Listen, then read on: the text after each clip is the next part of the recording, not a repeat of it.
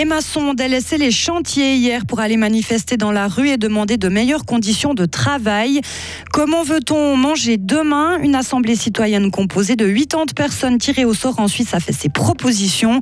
Le choix du Qatar était une erreur, ce sont les mots de Sepp Blatter, l'ex-président de la FIFA, regrette le lieu sélectionné pour la Coupe du Monde. La journée va être assez ensoleillée avec 16 degrés. Demain, par contre, le temps euh, tournera à la pluie. Nous sommes mardi 8 novembre 2022.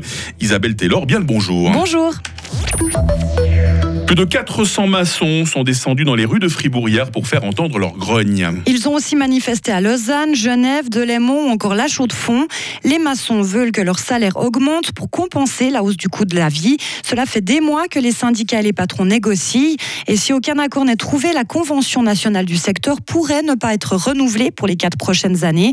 Selon les salariés, les patrons pourraient alors décider du tarif horaire comme ils le souhaitent. Ils pourraient aussi augmenter l'âge de la retraite fixé actuellement à 60 ans. Une dégradation complète des conditions de travail des maçons dont nous parle François Clément du syndicat Unia Fribourg. Elles sont difficiles. Elles ne sont pas toujours mauvaises, ça dépendra aussi bien sûr de la direction de, l'entreprise, mais généralement elles sont difficiles, c'est un métier physique, avec de longues journées, à l'extérieur, exposé aux intempéries. C'est un travail aussi qui est prenant, hein. il y a des délais à tenir, il faut travailler vite, toujours plus vite, on a des phénomènes de burn-out sur les chantiers, ce qui est quelque chose de tout à fait nouveau pour nous.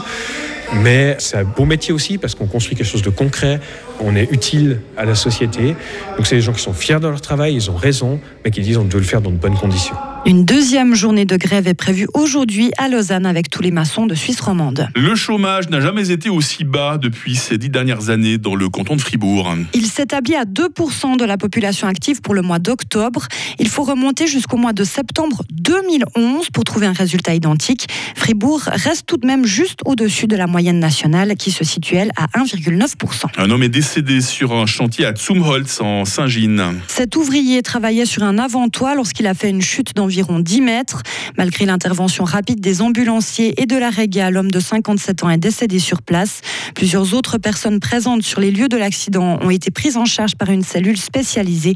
Une enquête a été ouverte. Notre alimentation maintenant, Isabelle, notre alimentation doit devenir plus durable pour préserver la planète. Plusieurs organisations ont choisi un processus original pour réfléchir sur la question. Elles ont constitué une assemblée citoyenne de 80 personnes tirées au sort.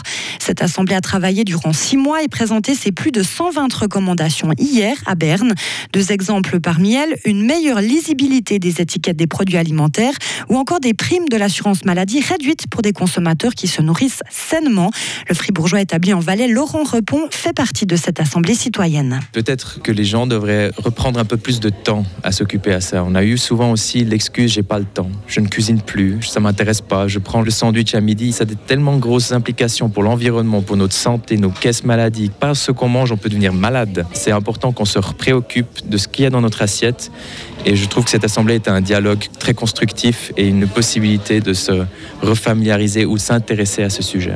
Ces recommandations seront discutées dans le cadre du sommet suisse sur les systèmes alimentaires en février prochain. Il sera bientôt possible de se faire vacciner contre la variole du singe en Suisse. Les 4000 premières doses sont arrivées le 1er novembre.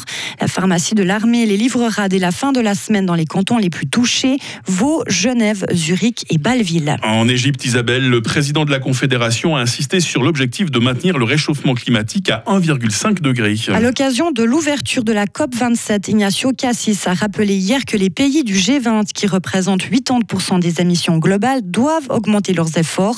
Nous pouvons limiter le changement climatique si nous le voulons, c'est ce qu'a scandé le Tessinois. Il a ajouté que la Suisse, elle, était prête. Et enfin, Seb Blatter regrette que la Coupe du Monde ait lieu au Qatar. Mais ce n'est pas pour une question de droits humains ou de climat. Pour l'ex-président de la FIFA, le pays est tout simplement trop petit. Le football et la Coupe du Monde sont trop grands pour cela. C'est ce que déclare le Haut-Valaisan dans une interview publiée aujourd'hui par les titres alémaniques du groupe Tamedia. À l'origine, le comité exécutif avait voulu attribuer la Coupe du Monde 2018 à la Russie et celle de 2022 aux États-Unis comme un geste de paix entre les deux grands adversaires politiques.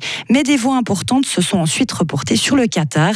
Et bien, de toute façon, la Coupe du Monde, Mike, commence dans 12 jours. Faut-il la regarder, cette Coupe du Monde, ou la boycotter comme le font certains? Je ne sais pas si Isabelle Taylor est quelqu'un qui aime beaucoup le football. Alors moi, ce sujet, je vous conseille le tag euh, que Marie Seriani Ah. a, a réalisé réalisée qu'on peut retrouver en podcast. Elle a été interviewée des, des footballeurs euh, fribourgeois, Ouais, aussi ouais, des grands ouais. dirigeants. C'est vraiment un super, super bon sujet à réécouter si vous avez un petit trajet en voiture, par exemple, de 13 minutes, 14 minutes. Mmh. Ça fait un peu le tour de la question et c'est vraiment bien fait. Bravo Euh, Marie. Continuez d'abord à nous écouter en direct. hein. Bien Merci- sûr. Merci Isabelle. Vous revenez à 7h30. Hein. Retrouvez toute l'info sur frappe et frappe.ch. 7h07. La météo avec Bauhaus. Bienvenue dans l'univers scintillant de Noël à la jardinerie Bauhaus à Matran. C'est de saison, il y a du brouillard par endroits ce matin, notamment le long de nos cours d'eau. Mis à part ça, euh, le temps de ce mardi va être assez ensoleillé. Il y a ces passages nuageux qui vont augmenter par l'ouest euh, au fil des heures. Il fait 4 petits degrés à Fribourg, il va faire 16 degrés à Payerne. Demain mercredi sera souvent euh, très nuageux. Une vague d'averses va nous traverser d'ouest en est avant une accalmie en soirée. Température minimale 8, maximale 13 degrés pour demain. Jeudi et vendredi seront assez ensoleillés avec 12 degrés. Le week-end devait être- devrait être plutôt agréable, j'en parle au conditionnel car ça reste à confirmer du côté de Météo Suisse. Nous sommes mardi 8 novembre, 312e jour de l'année 2022. On fête les Geoffrey aujourd'hui. Le jour se lève à 7h23 et la nuit tombe à 17h.